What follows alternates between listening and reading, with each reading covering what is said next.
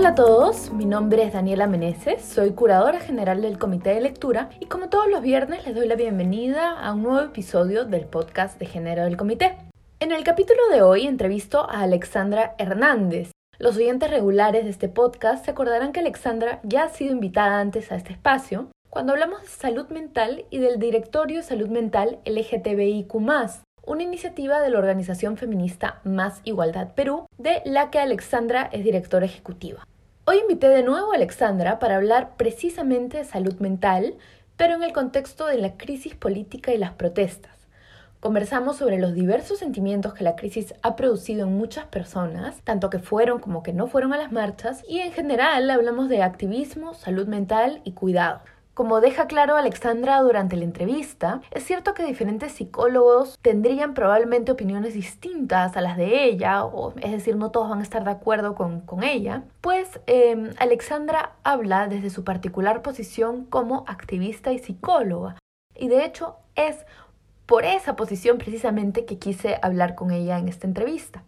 Y ahora sí, antes de comenzar, quería decirles una vez más que si ustedes o alguien que ustedes conocen siente que necesita acceder a un terapeuta o a un psiquiatra, no dejen de buscar la ayuda que necesitan y ahí el Directorio de Salud Mental de la web Más Igualdad Perú puede ser de ayuda en el proceso de encontrar un terapeuta o además pueden escribirle a Más Igualdad Perú en redes sociales y pedirles más información o también preguntarles por su servicio de contención emocional.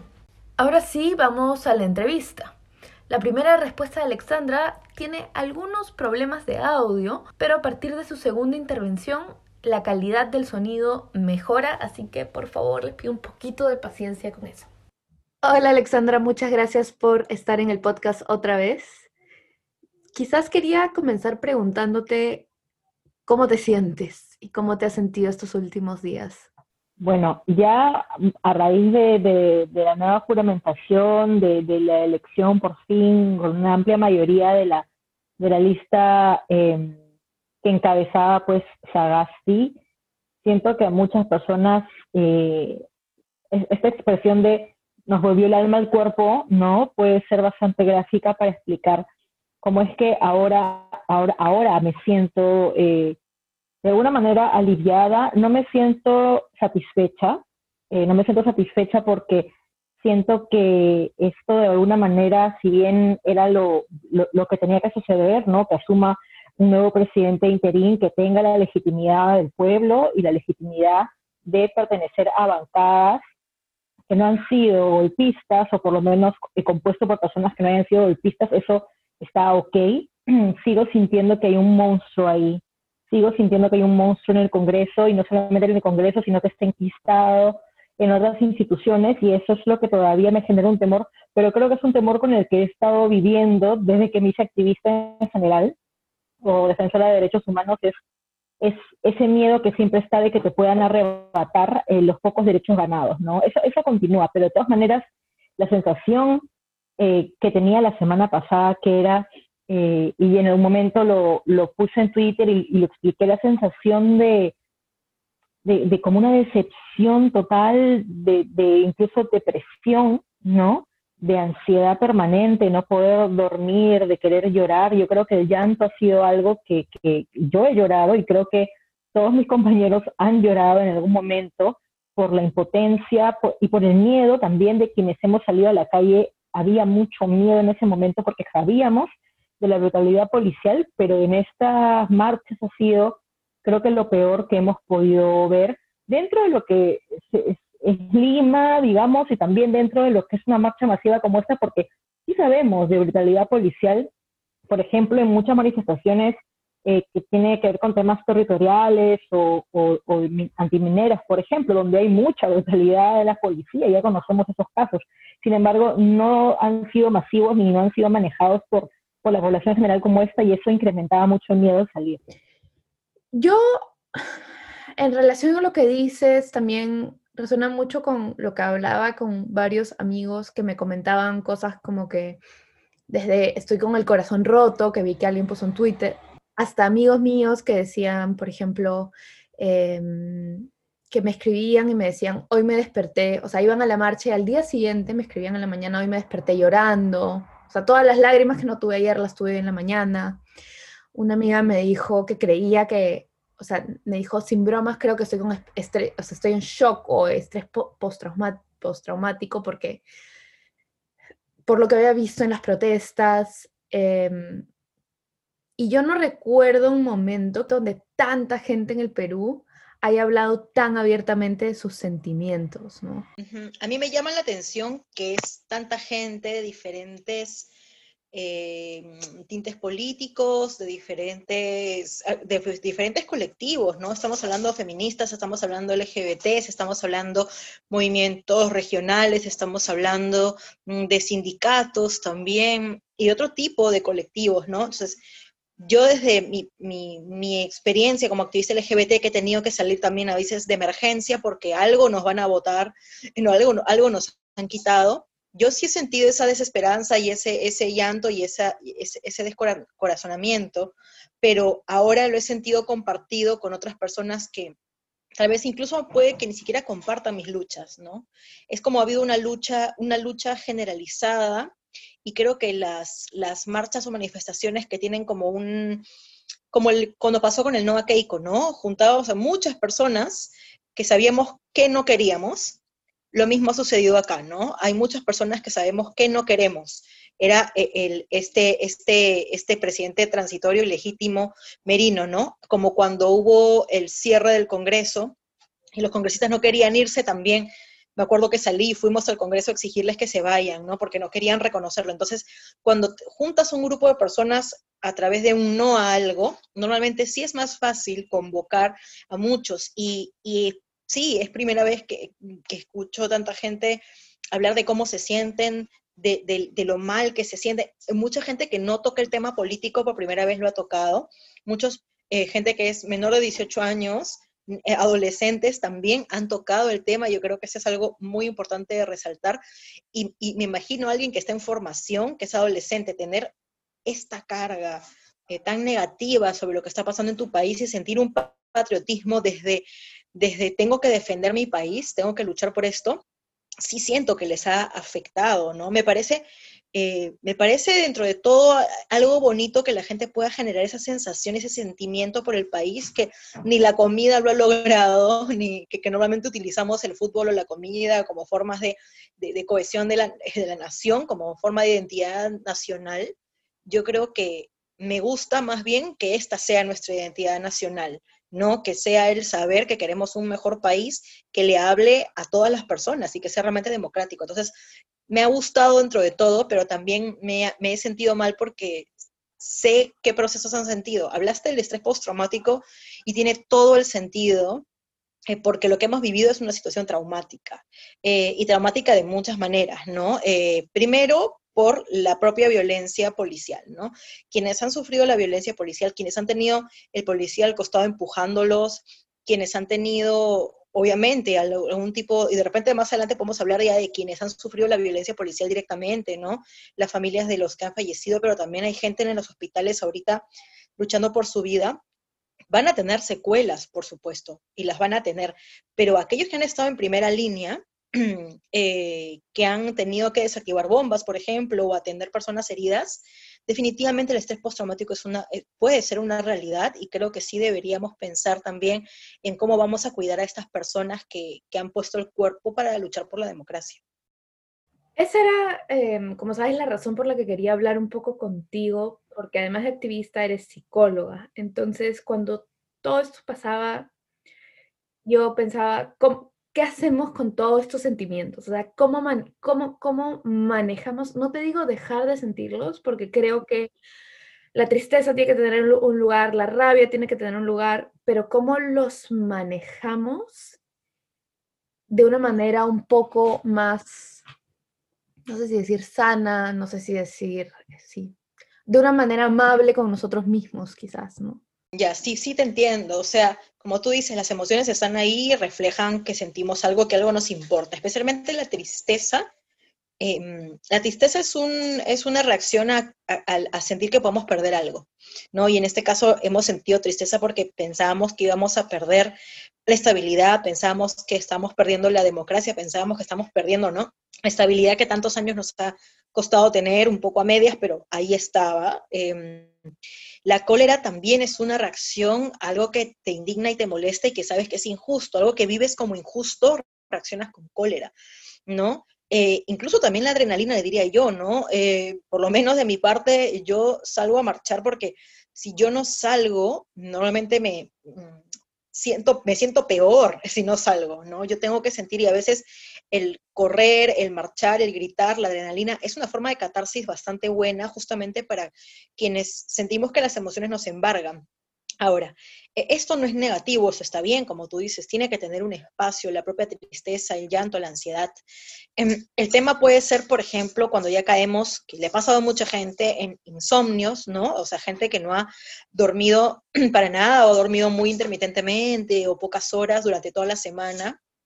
Este, o gente que, a quien estas cosas y las ansiedades muy fuertes les disparan otros problemas de salud mental. La gente que ya tiene problemas de salud mental, que tiene un diagnóstico, y por ejemplo, personas muy ansiosas con diagnósticos de ansiedad o trastorno bipolar, em, normalmente nos, nos gatilla episodios, y eso sí, por eso yo puse en mi Facebook, sigan tomando sus pastillas, creo que esa es una de las mejores eh, recomendaciones, o sea, no es no salgas, no hagas, porque yo, eh, bueno, hay, sí he visto otros psicoterapeutas diciendo apaga la tele, no leas, desconéctate, que sí son buenas sugerencias. Em, pero siento que en este momento en particular, ¿no? De lo que estaba sucediendo, más bien era necesario que estemos compartiendo, era necesario que levanten, porque era una forma de manifestar. Eh, la forma sana es no descuidar los procesos que ya hemos iniciado, por ejemplo, psicoterapia, como dije, tomar pastillas, y lo otro es el sentido de comunidad, de no perderlo, ¿no? Yo creo que la única forma sana es poder hablar del tema con gente que, que te entiende y se siente como tú, que lastimosamente, y lo habíamos hablado en algún momento, si tienes una familia, un entorno que más bien ha estado en contra de eh, lo que ha sucedido, ¿no? Que, que tiene familiares de repente con un tinte político más conservador, que han estado en contra, eh, a favor, digamos, de las medidas como la vacancia, ¿no? O Manuel Merino del Lama, definitivamente ahí es donde creo que eh, es mucho más difícil para las personas poder expresar de manera sana sus emociones, ¿no? Porque o no les han permitido marchar si es que eran muy jóvenes, o han tenido discusiones en casa, ¿no? Incluso me imagino padres, madres terruqueando a los, a los hijos e hijas porque salen a defender em, la democracia de nuestro país, que salen a defender que aquí hay una voz, ¿no? Comunitaria. Entonces, yo creo que es eso, ¿no? Porque mientras tengas un ambiente que te entienda, un ambiente que te puede escuchar y que va a validar lo que sientes, las emociones están bien, está bien sentirlas y vivirlas. A mí me hubiera preocupado y de hecho me estaba preocupando que esto se alargue más de lo que ha pasado, porque ha sido una semana súper agotadora, pero imagínate esto, como sucedió en Chile, que fue sostenido, sostenido, y, si hubiéramos seguido con, ese gobierno de tránsito de, de Merino más semanas, yo sí me hubiera preocupado un poco más de qué secuelas podrían haber. Aunque definitivamente sé que, sé que, las, sé que las van a haber en algunas personas, ¿no?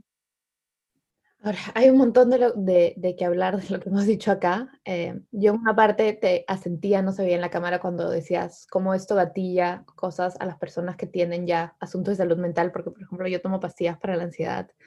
Entonces, todo esto, claro, o sea, es, es bien difícil, se vuelve algo que afecta cosas tuyas que pueden no estar relacionadas con el evento, pero entonces es, es raro porque sientes que eso te está afectando de una manera que no tiene nada que ver, pero que está haciendo algo a asuntos tuyos de ansiedad. Sí, a mí también, a mí también, este, y hasta ahora no puedo regular mi sueño, entonces estoy preocupada porque eso obviamente afecta. La productividad es otra cosa que me había olvidado de decir. La gente no ha podido trabajar, o sea, era imposible en los, eh, bueno, yo tengo obviamente un, una organización de activismo que tenemos proyectos y temas que están en camino urgentes, la verdad es que los hemos completamente dejado de lado por involucrarnos porque definitivamente a las poblaciones vulnerables esta situación de crisis siempre les afecta más. No solamente porque ya salimos a la calle y es un riesgo extra ser una persona LGBT o ser mujer, por ejemplo, de todas maneras, em, o, o, una persona racializada o indígena, sino que también las propias agendas que tenemos de derechos que faltan conquistar se ven afectadas por la corrupción muchísimo y por el conservadurismo y el fundamentalismo que ha estado detrás de esa campaña eh, pro vacancia. Entonces, había una preocupación, nosotros teníamos mucho miedo de que todos los planes que hemos pensado para los próximos meses de campañas y proyectos que tenemos se vayan a caer completamente. Y la primera cosa que fue lo del Ministerio de Educación, que ya estaban amenazando con, lo de la SUNEDU y con bajarse el enfoque de género por ahí, nos tenía muy, muy agotados, nos, afectaba muchísimo. Pensábamos que, que nuestras vidas iban a empeorar sustancialmente encima porque le aumenta ser o mujer o LGBTI, por ejemplo, en el caso de quienes trabajamos temas de género, ¿no? Entonces, todo eso, ¿no? Este, aunado a la propia discriminación que ya vivimos ciertas personas, era pues un cataclismo, lo, vivimos como una, como una guerra, ¿no? Y quienes hemos estado marchando y hemos visto la policía correr, tirarnos cosas, correr, realmente sentir que era una guerra y que había un malo y que hay un bueno, esta polarización, ¿no? Y sentir que alguien te quiere atacar y después de conocer toda la violencia, decir, realmente me puedo morir en esta situación. O sea, ¿cómo alguien puede salir a marchar pensando, capaz me muero, ¿no? Es una situación bien, bien fuerte de mucha violencia, y no solamente la violencia vivida, sino la violencia vicaria, que es aquella que observas en otro. Eso también genera, tiene la posibilidad de generar traumas también, también, ¿no? Y los padres y madres en sus casas, mi mamá mandándome audios llorando, eh, ¿dónde estás? Ya llegaste, ¿por qué? Mi novia también. Entonces, mucha gente también en su casa es preocupada, ¿no? ¿Qué hacemos ahora con todo eso? O sea, ¿cuáles serían tus recomendaciones para que la gente vuelva a, sentir que, el alma le viene al cuerpo? Creo que esto que estamos haciendo, que es generar un espacio para hablar del tema, es importante. Em, yo traté de dar un espacio en mi plataforma de hablar también sobre la salud mental. Mucha gente me escribió y me dijo, ¡Ah! necesitaba que alguien diga esto, yo también me siento así, o sea, sentir, oye, no estás esto estamos sintiéndolo todos en, colectivo, ¿no? Acá hay una afección colectiva, una salud mental colectiva que ha sido dañada. Creo que esa sensación de estar acompañado, acompañada, eso ayuda muchísimo a ir sanando y a ir recuperando la estabilidad. ¿No? Obviamente no sabemos mm, qué nos depara la política, eh, no sabemos ahorita qué va a pasar, pero eh, si todo sigue, digamos, entrando en su cauce como pareciera, ¿no? Con, este nuevo gabinete que, que, de verdad que promete bastante desde cierto lado, muchísimo en realidad, em, por lo menos nosotros en el tema LGTBI vemos con mucha esperanza el, el, gabinete, pero en otras cosas no, pero igual es este, tratar de buscar primero, tener una consistencia. Regresar a nuestros horarios, porque seguimos viviendo en pandemia, así que la pandemia ha tenido sus propios retos, ¿no? Volver a ponernos los horarios, tener una rutina.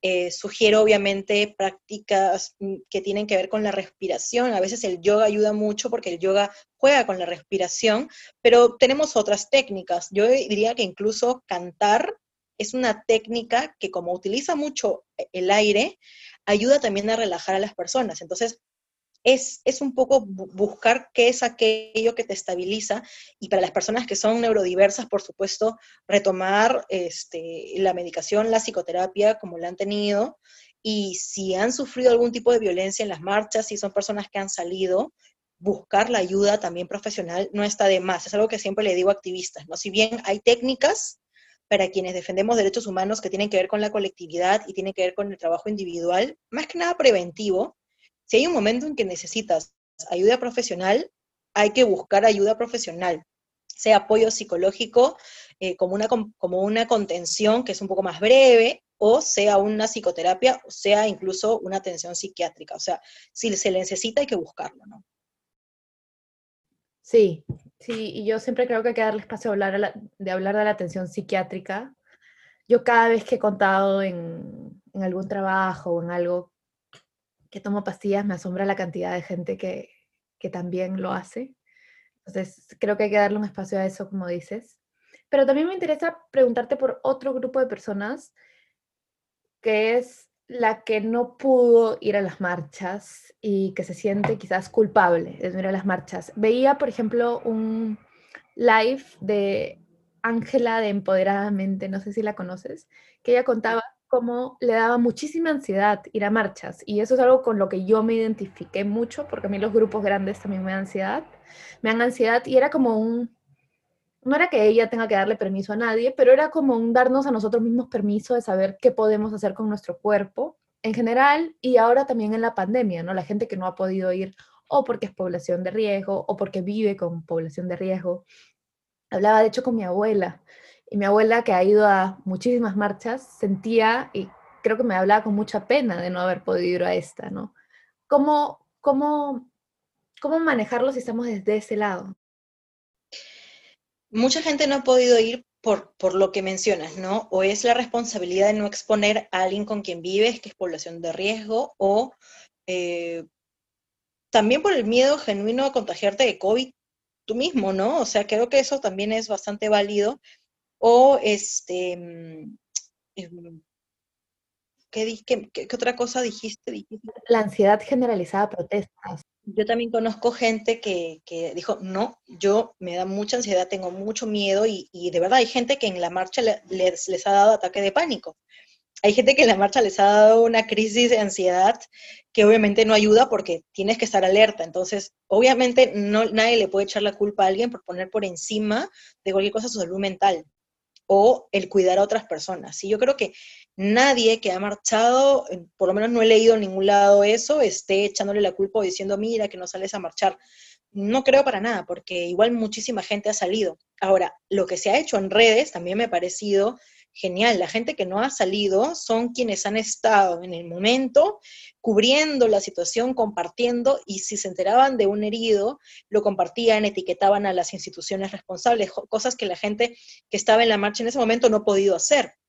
Por ejemplo, una, mi roommate no ha ido a muchas marchas, pero estuvo compartiendo información y, generando recursos y, y poniendo a disposición lo que sabe hacer. Y eso ha hecho mucha gente, ¿no? ¿Qué puedo hacer, no? O sea, ok, yo sé hacer esto, ok, voy a hacer afiches, voy a, armar cosas para que la gente imprime y pueda marchar, o voy a concentrar mucha información sobre este tema, ¿no? Otra gente que es profesional, por ejemplo, el tema legal, no ha ido a marchar, pero ha estado esperando en las comisarías llegar a la gente, ¿no? Incluso la gente que es profesional de salud. O sea, yo creo que mucho se ha hecho incluso desde casa. El cacerolazo en casa, por ejemplo, eh, si bien em, por ejemplo, no, no, no, tenemos cómo medir cuánta gente, porque esa es otra manifestación también de gente que está en su casa, lo que hacía era contagiar al vecino. Entonces, al contagiar al vecino generabas, generas conciencia y generas un diálogo. Entonces, no siempre la conversación se da a través de medios verbales o escritos. La conversación también se da como un contagio colectivo de este tema es importante, hagamos bulla, ¿no? Yo creo que eso ha pasado ahorita que es la gente chobuya en redes, ha utilizado las herramientas que tenemos. Es una manifestación virtual, así como una manifestación en la calle, así como una manifestación a través del sonido, de las proyecciones, de los cacerolazos. Entonces, no hay por qué sentirse mal y culpable, o sea, hemos ganado, lo hemos logrado, ¿no? Este, lo que creo es que hacia adelante tenemos que ver que, es que siento que esta marcha nos ha devuelto el poder. Siempre nos olvidamos eh, la democracia eh, no solamente es el gobierno de la mayoría y, que, bueno, quién vota y ahí se acabó la democracia, después de acá cinco años hay otra democracia, la democracia es todo el momento. Y tenemos que saber que eh, los que están ahí para gobernar, especialmente el Congreso, si no te representan, tienes todo el derecho a reclamar y decirlo. Entonces, la gente está aprendiendo de cómo funciona la política, que es un tema y un término que mucha gente odia, ¿no? La gente dice, bueno, la política no, yo no me meto en esto, pero estamos haciendo política incluso al querer eh, negar un problema o al querer este, ignorar algo. Eso también es política. Entonces, creo que esto ha generado mucha conciencia y, por eso la culpabilidad de sentir, pucha, siento esta conciencia, he, he generado esta conciencia y no puedo hacer nada, entonces te sientes culpable. No, hay muchas cosas. Ahora tenemos más herramientas. Yo creo que lo virtual ha dado muchas herramientas a las personas. O sea, yo estoy de acuerdo con todo lo que has dicho, pero luego cuando hablas de todas estas herramientas que hay cerca y de cómo la gente ha podido participar de alguna manera, ya sea con cacerolazos. Pensaba en eso que hablábamos antes de comenzar la entrevista, como fuera de cámara, sobre la gente que está fuera, porque yo te decía, claro, yo estoy en Inglaterra, no tengo realmente una comunidad con la que vivir esto y lo vivo un poco por Twitter, pero sí me he sentido bastante aislada. Muchos de mis amigos que viven afuera también hablaban de esta disonancia de tú sentir que estabas viviendo algo terrible, pero toda la gente que ves, que igual es poca, pero toda la gente con la que tienes contacto no tiene idea de lo que está pasando, porque el Perú además no es que esto haya llegado, ha llegado a las noticias, pero no es que ha sido un tema de conversación. Entonces había como dos niveles, ¿no? Lo que tú sentías que pasaba en tu país y lo que tú sentías que pasa en el país donde vives.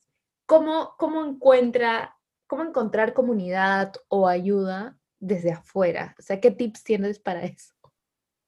Bueno, obviamente eh, es lo virtual. Mira, yo tengo una, una, compañera que estaba muy mal, sufriendo y, y, y, y, nos mandaba audios llorando y también está en Europa, entonces yo me despertaba y tenía los audios de más temprano en, en ella estar en el trabajo y no poder hacer nada, o sea, súper mal y todo el mundo, ¿qué te pasa?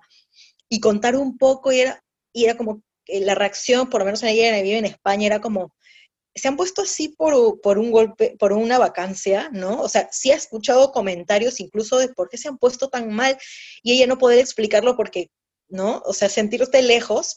Perdón, pero es que además es dificilísimo de explicar. O sea, es difícil de transmitir también. Sí, y entonces eh, yo sentí más bien que la gente de fuera fue la que empezó a reaccionar emocionalmente más fuerte antes que nosotros acá. O sea, yo sí sentí que, que la gente que está afuera era, eh, tenía una extrema preocupación y está muy, muy, muy indignados con lo que estaba pasando y esta sensación de no poder hacer nada porque estoy lejos, yo también quiero marchar, yo también quiero decir algo. Eh, creo que han hecho muy, muy, algo muy bacán que he visto es que han estado traduciendo información, por ejemplo, para que, obviamente teniendo en sus redes gente que es de otro país, el país en el que viven, para que puedan conocer qué es lo que estaba pasando en Perú. Entonces, rápidamente, este, sí se ha logrado que algunos medios de comunicación empiecen a tomarle un poco en serio la cosa. Al inicio no era tanto, pero hacia el final sí han habido medios de comunicación comprometidos y esa ha sido la propia gente que está afuera queriendo llamar la atención sobre lo que sucedía. Y yo creo que eso es un logro también para la gente que ha estado fuera, ¿no? Comunicar y contar y hablar. Obviamente, yo recomendaría que, eh, no pierdan la comunicación y el contacto con su comunidad acá. ¿No? Estamos hablando de personas que están de repente estudiando fuera por un tiempo, ¿no? Eh, y, que, y para quienes es más difícil, quienes ya tienen una vida fuera, digamos, ya de algunos años o no tienen pensado regresar, eh, creo que también es bien complicado porque esto que dices a veces no se genera comunidad peruana, ¿no? Estás en un lugar donde no hay mucha comunidad peruana y, y realmente no tienes con quién conversar. Ahora tenemos las redes sociales, entonces yo creo que tendríamos que seguir utilizando ese medio. Yo creo que algo que haces tú, por ejemplo, tu chamba, eh, es una forma de estar conectada también todo el tiempo, o sea, no, no te puedes despegar. Pero nada, o sea, vivamos las emociones y si siguen sintiendo mal, ya, o sea, no, no, no, no pienso, no, no soy de la idea de dar herramientas para no sentirte mal, porque siento que es una reacción natural a lo que está pasando y convirtamos eso en el combustible que necesitamos todos los peruanos para seguir reclamando. O sea, esta sensación es un combustible y no quiero y no quisiera pagarlo, ¿no? Ah, yo, o sea, yo conozco psicoterapeutas, tengo muchos amigos psicoterapeutas, que a veces un poco ese fuego activista que se nos activa a algunas personas, eh, como es un fuego que, que, la verdad que también a veces daña, porque lo sé y lo vivo, a veces es un fuego que, que no te permite ver otras cosas y solamente estás enfocada en esto, muchas psicoterapeutas tratan un poco de apagarlo y, de tratar de desconectar al activista de sus grupos, y a veces sí es necesario, o sea, a veces sí creo que es necesario cuando hay un riesgo, pero como psicóloga y activista, más bien a mí me gusta resaltar y, creo que es algo bonito que sintamos esa llama de indignación que no se apaga, porque es esa llama la que nos lleva a generar cambios y mira lo que se ha logrado. ¿no? Ese es también un logro para los defensores de derechos humanos, es un logro para las activistas que vienen saliendo por sus propias agendas a la calle y apoyan a otras agendas. Ahora hemos visto muchos chivolos, mucha gente que nunca ha salido. Creo que esta marcha ha radicalizado a mucha, mucha gente, lo cual es, yo digo radicalizado en el sentido de salir a marchar, no, no es la palabra, pero no vayan a decirme terruca por ahí. Yo, yo cuando digo que alguien se ha radicalizado es alguien dijo, estoy harto de la situación, voy a salir y voy a hablar. Cosa que mucha gente ha estado calladita mucho tiempo, mucho tiempo viendo la situación política y pensando, así es el Perú, esto no va a cambiar, mejor, ¿qué voy a hacer? Ya, ya eso cambió, eso hay que tenerlo ahí presente siempre. Y por ejemplo, ¿cómo, cómo hacemos como, como para darnos cuenta, tanto personalmente como notar en nuestros amigos, cuando ya creemos que es algo, que no es la tristeza esperable, digamos, sino que se trata de un momento de buscar ayuda. Lo primero es la funcionalidad, ¿no? Eh, si hay alguna sintomatología que no te permite cumplir con tus tareas cotidianas, por lo menos en su mayoría, eh, dejando un poco de lado lo de la semana pasada, porque claro, ha sido un momento de crisis, ¿no? La crisis suele tener esa característica, ¿no? no haces nada más, pero si ya tenemos sostenidamente sintomatología que no nos permite ser funcionales, ese es un primer síntoma, ¿no? Pero es de doble filo, porque hay gente que es muy funcional, ¿no? Y que somos las personas que al final nos demoramos a veces en tener un diagnóstico, lamentablemente, porque eres tan funcional que aparentemente no hay ningún problema. Digamos, estás bien en tus relaciones de pareja, estás bien en tus relaciones con, tus redes de apoyo, estás bien en tu trabajo, estás bien estudiando, pero hay una sensación de incomodidad contigo misma o contigo mismo sobre cómo te sientes que es permanente. En psicología importa mucho los tiempos, ¿no? En psicología importa mucho si algo se hace sostenido, si algo se hace sistemático, si siempre reaccionamos de la misma manera. O sea, el tiempo creo que es un factor que hay que tener en cuenta cuando pensamos en tengo que buscar ayuda, ¿no? Porque como te digo, crisis, crisis fuertes podemos tener y hay situaciones como la muerte de alguien, como alguna enfermedad de alguien que quieres, em, o la pérdida de algo que genuinamente te puede hacer sentir mal de una manera muy poco funcional, pero suele ser breve, ¿no? Entonces yo creo que ahí, cuando te das cuenta que ya no, que ya no estás pudiendo cumplir con tus tareas o que estás dañando a otras personas, estamos hablando de síntomas un poco distintos a la depresión y la ansiedad, que normalmente lo que hacen es afectar a ti mismo, pero también hay otros síntomas que afectan a otras personas, impulsividad, poco control de la ira, ¿no? reacciones violentas que afectan a otras personas de manera sostenida, esas son las señales para buscar una ayuda profesional, diría yo, ¿no? especialmente si estamos también dañando a otras personas. Y por otro grupo por el que te quería preguntar es los niños, porque lo que estoy pensando es que, qué, espacio, qué espacio darles. Es decir, debemos estar, porque obviamente se están dando cuenta o se han dado cuenta que algo ha pasado, han visto estas imágenes de violencia, dependiendo de la edad tendrán, mayor o, o menor conciencia de lo que está pasando, pero ¿recomiendas, por ejemplo, crear un, espacios donde puedan expresar sus sentimientos, me imagino? O cómo, cómo iniciar esa conversación? Bueno, eh, con adolescentes un poco ya hemos hablado porque hay adolescentes que se han sumado, ¿no? Que se han sumado mucho y bueno, los adolescentes en las redes sociales más bien ya tienen un espacio creado también. En el caso de, niños, digamos, prepúberes, ¿no? Que de repente eh, no hay un pensamiento tan abstracto, pero si hay un entendimiento de que algo sucede, por supuesto que hay que hablarles, ¿no? Yo justo estaba leyendo algunos artículos sobre qué hacer con los niños en este momento y es comentarles lo que está sucediendo. a, veces nos, a veces los niños nos sorprenden porque cuando le preguntas, ¿qué ha pasado? ¿Tú qué crees que ha pasado en el Perú? Y te dicen, ¿no? Han sacado al presidente, o sea, cosas así. Ah, sí, ¿y por qué sí? Hay otro que ha entrado que es malo. O sea, yo he escuchado algunos comentarios de niños así este, y es explicarles, ¿no? O sea, yo creo que con las mismas preguntas de los niños hay que responder, ¿no? No vas a sentar a un niño de cinco años, mira, te voy a contar lo que está sucediendo en el país, y el niño está como que, quiero ver Peppa Pig, ¿no? O sea, no me hables. Pero si son niños que han visto, por ejemplo, si tienes la tele prendida, ¿no? En un noticiero, o por internet empiezan a salir cosas y, y el niño o la niña está expuesto y ve, va a preguntar, ¿no? Y en esas preguntas es que tenemos que responder y hay que responderles con la mayor eh, sinceridad y también con la, la, simplicidad para que entiendan, ¿no? Porque obviamente no les vamos a explicar de repente que la constitución y el TC y bla, bla, bla, pero sí entienden, sí entienden y en todo caso preguntan por qué la gente está marchando y explicarles, bueno, marchar o, o manifestar es una forma en que la gente dice lo que piensa, ¿no? Y así las autoridades, los políticos, ¿no? Pueden conocer lo que las personas están pensando. Las personas están en desacuerdo con lo que ha pasado y tienen derecho a salir a la calle, ¿no? No satanizar la protesta es muy importante porque es algo que ha sucedido mucho en nuestro país, muy asociado queriéndolo asociar al terrorismo, algo que es nefasto, ya deberíamos cambiar eso, ¿no? Hay adolescentes o niños y adolescentes que han crecido asociando el terrorismo a la izquierda o a las marchas. No saben por qué, simplemente lo han escuchado asociado así y hay que enseñarles más bien que, oye, hay estas tendencias políticas, en algún momento leerás, aprenderás y decidirás cuál de esas tendencias políticas te gusta, pero que son válidas y existen, y eso también es la democracia, ¿no? Entonces creo que términos como democracia, términos como, eh, como ciudadanía, términos como nación, términos como identidad nacional, se deberían trabajar mucho más en los colegios para que niños y niñas entiendan los derechos que tienen también desde, desde el lado de participación ciudadana, ¿no? Porque creo que nos enseñan cosas muy vagas al respecto y no con ejemplos directos, y yo creo que esta marcha, estas manifestaciones que han habido la semana pasada, son el ejemplo perfecto para empezar a enseñarle a los niños sobre eso.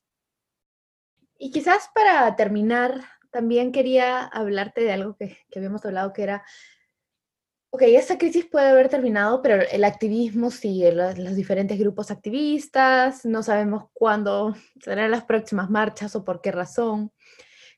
¿Cómo diríamos, cuál sería el kit de salud mental de un activista, digamos, de autocuidado? ¿Qué recomendaciones darías? ¿Qué ideas darías?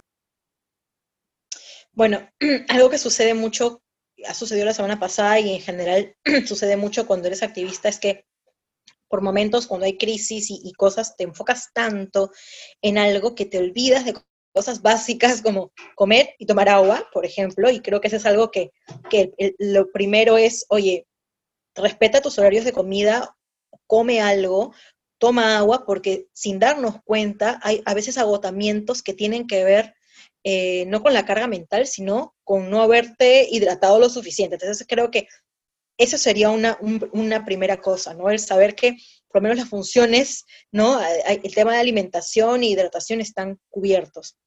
Eh, lo otro es, eh, por ejemplo, en el tema de redes sociales, que ahora hay mucho activismo virtual, ¿no? Es que roten las personas que se encargan de manejar las redes activistas, porque el troleo intenso, el estar expuesto a insultos, leyéndolos, ¿no? O responder, eh, o las personas, por ejemplo, eh, movimientos como Ni Una Menos, Me Too, que reciben eh, denuncias y, testimonios de violencia, estarlos leyendo constantemente afecta. Entonces, tienen que rotar a las personas, no puedes quemar a un activista que se va a encargar solo de algo, tienen que rotar y tienen que brindarse espacio. Otra cosa que, creo que es muy importante, nosotros en Más Igualdad lo practicamos, es las licencias, ¿no? Licencias de salud mental, es decir, me voy a dar esta semana o me voy a dar este mes, necesito este mes para poder recargar energías y centrarme en otras cosas. Y si alguien no quiere hacerlo en grupo, forzarlo a, tienes que darte un tiempo. Creo que eso es algo que a veces activistas no queremos hacer y por eso es que el grupo es importante, o sea, que el propio grupo tenga conciencia y se estén observando y veas también por el otro, ¿no? A decirle al otro, hey, me estoy dando cuenta que te sientes así, date un tiempo, ¿no? Por eso es que el cuidado en activistas es autocuidado, pero también hay un cuidado colectivo, que están de la mano, que no pueden faltar, ¿no? Rodearte de personas que te van a decir, oye, me doy cuenta que esto te está afectando, ¿no? Otra cosa es darnos espacios eh, como círculos de sanación o círculos de conversación, donde solamente hablas de cómo te sientes. Entonces, de repente, reunirse una vez al mes, solamente con el equipo de activismo, a hablar de cómo te has sentido este mes, qué cosas te han afectado, que sea una escucha activa y una escucha empática, ¿no? No un espacio donde te dices cosas o tóxicos, sino más bien un espacio de escucha. Eso es lo que hay que procurar. Y este, esas cosas son como las principales. Lo otro era, bueno, obviamente si necesitas ayuda profesional también, buscarlo, no, no postergarlo, porque a veces al, postergarlo termina afectando tu activismo y lamentablemente yo he visto muchas personas que dejan completamente el activismo por no poder, por no haber cuidado su salud mental y porque los demás que estaban a su lado tampoco cuidaron su salud mental. Y eso me parece terrible porque perder a una defensora, a un defensor de derechos humanos, es, para mí es bastante penoso, ¿no? Alguien que hace un trabajo de activismo, perderlo por temas de salud mental, que casi siempre, casi en el 100% de los casos, la gente se va por temas de salud mental, porque están espacios un poco tóxicos, es el problema. Entonces, es la prevención, ¿no? Es el, es, el, es el autocuidado, pero también el cuidado del otro, es generar espacios de conversación, lo que tú decías, ¿no? Hablar es una forma de canalizar las emociones y de sentir que no estás solo o sola. Eso cura muchísimo más incluso que em, otro tipo de estrategias, por ejemplo, ¿no? Bueno, muchas gracias. Este, y quizás, quizás para, para ya ahora sí terminar la última pregunta, si alguien quiere leer más sobre esto, sobre salud, eh, salud mental y activismo, ¿qué le recomendarías? Mira, la verdad es que no hay tanto trabajo hecho en activistas, o sea, sí tenemos mucho trabajo hecho en lo que es cómo es el autocuidado de una persona en general, ¿no? ¿Qué tienes que hacer? ¿Qué tienes que prevenir? Pero no hay mucho trabajo en activistas. Estuve buscando trabajo en activistas. Se han hecho algunas cosas a raíz del Black Lives Matter, porque hablamos también de manifestaciones duraderas, de semanas tras semanas de trabajo activo, que es desgastante eh, para eh, activistas afroamericanos, ¿no? En ese contexto en ese contexto hay alguna información. Eh, lo otro es tal vez trabajar, em, hay un experto independiente en Naciones Unidas que ve temas de defensores de derechos humanos, que sí están haciendo un trabajo de recolección de información para poder generar recomendaciones de las afectaciones que viven defensores de derechos humanos. Así que creo que Naciones Unidas tiene un trabajo que, que ya ha iniciado respecto al tema. Pero mm, yo creo que eso es desde el lado un poco más, no sé, pues, institucional, académico, pero creo que las herramientas están ahí, o sea, eh, las personas em, que, están en activismo constantemente empiezan a reconocer qué dinámicas comunitarias especialmente, y eso es algo que he aprendido mucho de activistas LGBT, eh, por las propias características de los activistas LGBT, que no hay muchos espacios donde pueda ser visible, libre, el generar comunidad es en muchos casos, y el arte son las formas de sanación y de, y de prevención de problemas de salud mental. El arte y la, cohesión comunitaria. Entonces, esas cosas sí me gustaría llevarlas y, contarlas a, otros activistas que, que, por ejemplo, han empezado grupos a raíz de las manifestaciones. Es ese espacio comunitario de conocerte, de, hacer, de ser amigues, de poder hablar de cómo te sientes, ¿no? Y de generar espacios artísticos, poesía, música especialmente. A veces nos olvidamos de las artes y las artes siempre históricamente han sido instrumentos también para la expresión y la cura en salud mental. Entonces creo que me, gustaría quedarme con eso también, ¿no? que no nos olvidemos que es una forma de expresión y también una forma de curarnos. Muchísimas gracias Alexandra por estar con nosotros y quería ahora sí como siempre terminar con algunas recomendaciones. Esta vez quiero hablarles de dos libros que tratan el tema de las emociones, pero no desde una perspectiva médica o terapéutica, sino más bien desde una perspectiva cultural. El primero es de una autora cuyo trabajo me gusta muchísimo, Sara Ahmed, y en particular les recomiendo el libro La política cultural de las emociones, que se encuentra con este título también en castellano. Y el segundo se llama Un archivo de sentimientos, An Archive of Feelings en inglés, de la escritora Anne Chekovich. Si les interesa el saber un poco más del trabajo o, acceder un poco más de cerca al trabajo de Chekovich, antes de leerla directamente, la semana pasada yo publiqué un artículo en el comercio que se titulaba ¿Quién más está con el corazón roto? Y ahí hablo precisamente de emociones en el contexto de la crisis política usando a Chekovich. Entonces ahí un poco que presento algunas ideas principales de em, su trabajo, si es que les interesa, como digo, tener una primera aproximación. Y también Sara Ahmed, me olvidaba decirles, tiene una web que se la buscan, si, si buscan su nombre, Sara, S-A-R-A, Ahmed, A-H-M-E-D y Feminist Killjoys. Su web es feministkilljoys.com. Ahí también pueden acceder, eh, hacer una primera aproximación al trabajo de Ahmed. Con eso creo que es todo de mi parte. Espero que este podcast les haya servido o les haya sido una ocasión un poco para, para pensar en estos temas. Muchas gracias por escuchar y hasta la próxima. Un abrazo.